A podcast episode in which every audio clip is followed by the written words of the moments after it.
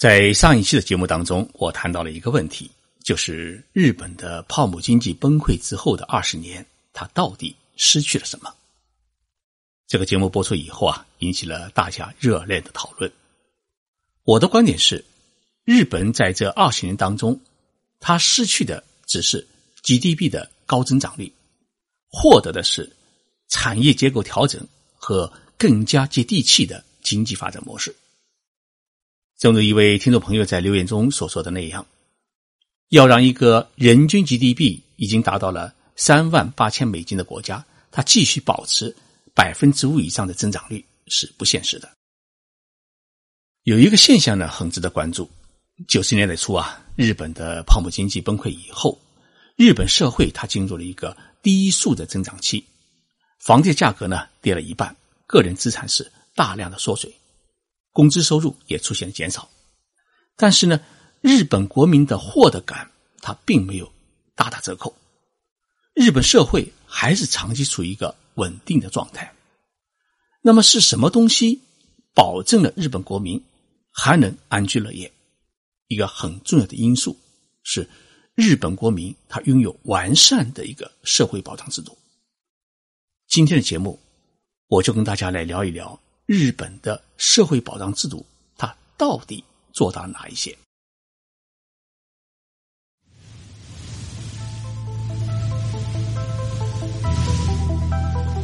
任你波涛汹涌，我自静静到来。静说日本，冷静才能说出真相。我是徐宁波，在东京给各位讲述日本故事。这几天我在日本的东北城市青森县访问，考察了日本青森县地方的一些中小城市，了解他们的技术研发和发展经营状况。青森县是日本红富士苹果的产地，现在正是红富士苹果的丰收时节，满树的红彤彤的苹果啊，酸甜的很扎实。我拍了照片传到网上，中国国内的网友留言说啊，我们原来以为红富士是粉红色的。结果我们被蒙了十年。青森县位于日本东北地区的最北端，与北海道是隔海相望。现在呢，已进入了深秋时节，红叶呢也基本上已经接近尾声。在回东京前，我去了一趟八甲田山。八甲田山呢是日本东北地区很著名的一座山。明治时期，日俄战争爆发在即。日本为了去中国的大连攻击盘踞旅顺港的俄罗斯军队，将一支连队五百多人呢带到了大雪纷飞的八甲田山进行训练。结果呢，有两百人迷路冻死，酿成了日本历史上最严重的集体的山难事故。一九七七年，由著名影星高仓健主演，日本电影公司耗巨资完成了日本电影史上著名的。史诗巨片《八甲田山》这部电影上映以后啊，立即引起了海内外的轰动，获得了很多的国际奖项。这部电影上映以后啊，八甲田山也因此成了一个著名的旅游胜地。我坐着缆车来到了山顶，山顶海拔是一千五百八十四米。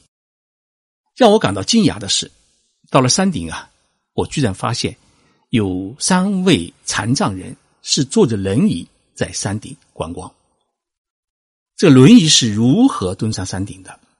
自然不是人扛上来的。一个人坐着轮椅从家里出来，要坐上能停放轮椅的汽车，然后到了旅游景点以后啊，有轮椅可以使用的专用的无障碍车道，然后在缆车车站有升降式电梯，可以让他们来到缆车的搭乘平台。同时到了山顶以后呢？又有升降式电梯，可以让他们顺利的走出车站，来到山顶的观光台。这件事情啊，看起来有些简单，但是呢，要做到却很难，因为它不是一个简单的设施问题，而是整个社会保障为残障人如何提供系统服务的问题，如何让残障人也能够像正常人一样出行，体现了一个社会的文明的力量。社会保障制度一般来说啊，可以理解为是两个方面，一个呢是医疗保障制度，另一个呢是退休养老制度。日本的医疗保障制度呢，已经完全实现了全国的统一化。无论是城市居民还是山区的农民，他的标准是一样的。政府官员与一般国民的标准也是一样的，没有人能够搞特殊化。日本前首相村山富士呢，因为患了白内障，他需要去医院动手术。医生告诉他，如果你想动完手术后远近都看得清楚的话，需要安装特殊的晶片，但是呢，手术费就要增加几十万日元。村山老先生说啊。我已经这么大年纪了，已经无所谓。手术呢，不需要做的那么精细。春山前首相为什么不愿意接受安装特殊晶片呢？其实原因很简单，因为他虽然是归为日本前首相，但他的医疗保险和普通的日本的国民是一样的，只能报销百分之三十，而不是百分之一百的全包。而且安装晶片多出来的几十万日元。是不能列入医保的范围，必须自己掏腰包。我在青森县还认识一位朋友，叫海燕。她大学毕业以后啊，嫁给了青森县当地的一位日本人。去年啊，她的丈夫呢突然发生心肌梗塞，被送到医院以后啊，抢救了过来，并安装了一个心脏的起搏器。整个抢救、医疗、住院和。安装心脏起搏器的费用总共是一百四十三万日元，相当于九万元人民币。由于他加入了国民医疗保险，再加上他属于大病，因此呢，政府承担了绝大部分的他的医疗费用，所以最终个人承担的医疗费啊，只有五万九千日元，大概是三千六百块人民币。不仅如此，因为他安装了一个心脏的起搏器，所以呢。日本政府按照相关的法律规定，认定他是属于一级残障人。其实，安装一个心脏起搏器对他的生活啊，并没有多大的影响。但是，因为他有了一个一级残废的证书，所以他可以享受许多的特殊的待遇。比如说啊，他们家有辆汽车可以作为残疾人的专用汽车，享受三年免税免费的待遇。同时，汽车上高速公路。高速的过路费可以减免一半，在超市也好，市政府等公共机构的停车场也好，可以享用残疾人专用的停车位。坐公交大巴可以享受免费待遇。那么去医院看病，医疗费本人的承担部分由原来的百分之三十降到百分之十。孩子在上学和家庭交纳人头税等方面呢，都享受一定的减免的优惠。那么他本人每一年还可以领取一笔残疾人的保障费，所以一旦你被认定是残疾人，那么整个社会的服务系统都将为你开放绿灯。医疗保障如此，日本的退休养老金也实现了全国统一的待遇标准。日本的养老保险制度，它由国民养老保险和后生养老保险年金构成。那么。国民养老保险呢，又称为是基础养老保险。凡是年满二十岁以上、六十五岁以下的公民，他是必须要参加保险的。那么，后生养老年金是在国民养老保险的基础上设定的一种附加的年金，投保对象呢限定在工薪阶层。后生养老年金属于一种强制性的必须加入的年金，那么保费呢，分别由政府、企业、个人来共同承担。无论你是公司的白领、政府官员，还是山区农民，那么在退休金、养老金这个问题上面，待遇呢都是差不多的。国民养老年金，它的待遇啊，已经占到了老人家庭收入的百分之六十四。那么这一制度呢，成为人们老年时生活的一个主要的保障。当然，如果你觉得自己生活十分困难的话，你还可以向政府呢。申请低保，日本政府规定的国民最低的生活保障标准是十四万日元，大约是八千八百元人民币。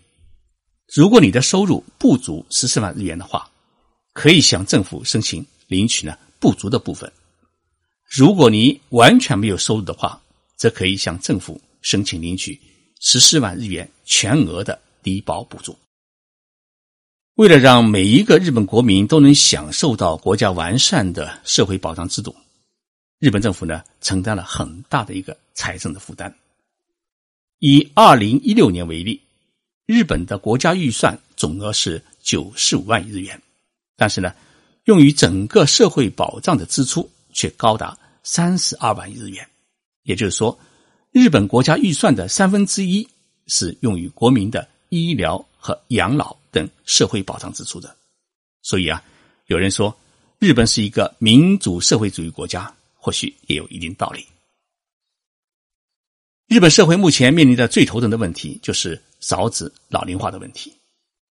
虽然这个问题在许多国家里面都已经出现，包括我们中国，但是呢，确实来说，少子老龄化问题在日本啊，已经成为阻碍社会发展的一个很关键的问题。首先是日本的出生率是越来越低，日本女性的出生率现在已经降到了一点四，也就是说啊，一个月龄女性一生她只生一点四个孩子，而过去呢，这个出生率是高达二点九。日本政府为了鼓励更多的女性生孩子，制定了许多优惠的补助政策，比如说啊，一个孕妇生孩子，每生一个孩子，政府补贴她四十二万日元。大约是两万五千块人民币的出产费，就是说生孩子个人不需要承担费用，全部由政府来承担。如果不是难产动大手术的话，一般来说啊，孕妇家庭还可以赚二十万。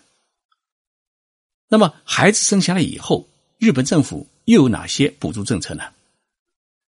日本政府每个月都会支付给零岁到十五岁的孩子一笔生活补贴费。零岁到三岁，每个孩子呢，每个月可以领取一万五千日元，大约是九百四十块人民币。那么三岁到小学毕业，第一胎呢是一万日元，第二胎也是一万日元，第三胎呢是涨到了一万五千日元。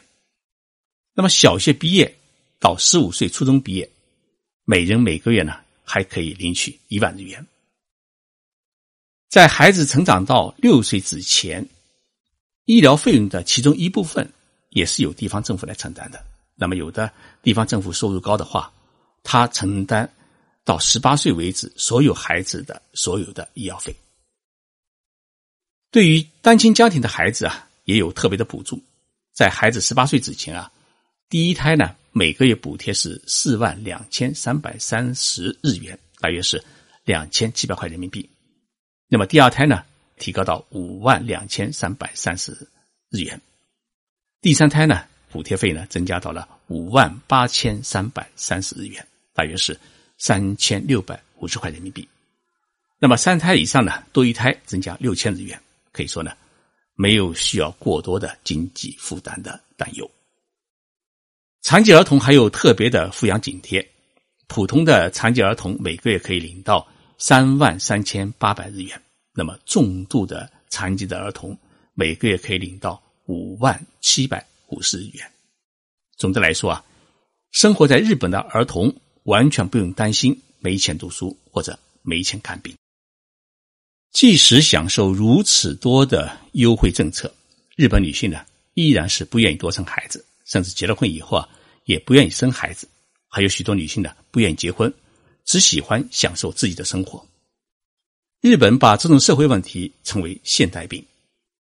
现代生活让日本女性有了更多享受生活的领域，而且生活的注意力呢也更加分散。越来越多的人啊开始远离传统的家庭生活。面对这种趋势啊，即使日本政府采取更多的补贴政策，看来也难以扭转出生率日益低下的问题。在出生率低下的同时，日本人呢却越来越长寿，已经连续二十年保持了世界最长寿国家的荣誉。女性的平均寿命是八十六点八三岁，男性为八十点五零岁，超过了我们中国人平均十岁左右。长寿虽然是好事，但是对于政府来说啊，社会保障负担是越来越重，而出生率低下意味着。交纳社会保障经费的人是越来越少，而相反的是呢，领取社会保障经费的人是越来越多，社保基金出现严重亏损，已经成为日本国家财政支出的一个大窟窿。为了填补社保基金的空缺，日本政府采取了提高消费税的办法，在二零一四年呢，已经将消费税从百分之五提高到百分之八，并计划在二零一八年呢再提高到百分之十，将征税的收入来。补充社保基金，但是呢，消费税的提高使得日本国民的消费的欲望是大为降低，市场消费呢也出现了低迷，而市场的低迷拖累了日本国内的经济，所以呢，日本社会目前出现了一个恶性循环的问题。日本政府一方面将社保基金呢进行有效的投资运作，比如说购买国债等比较靠谱的投资，另一方面呢。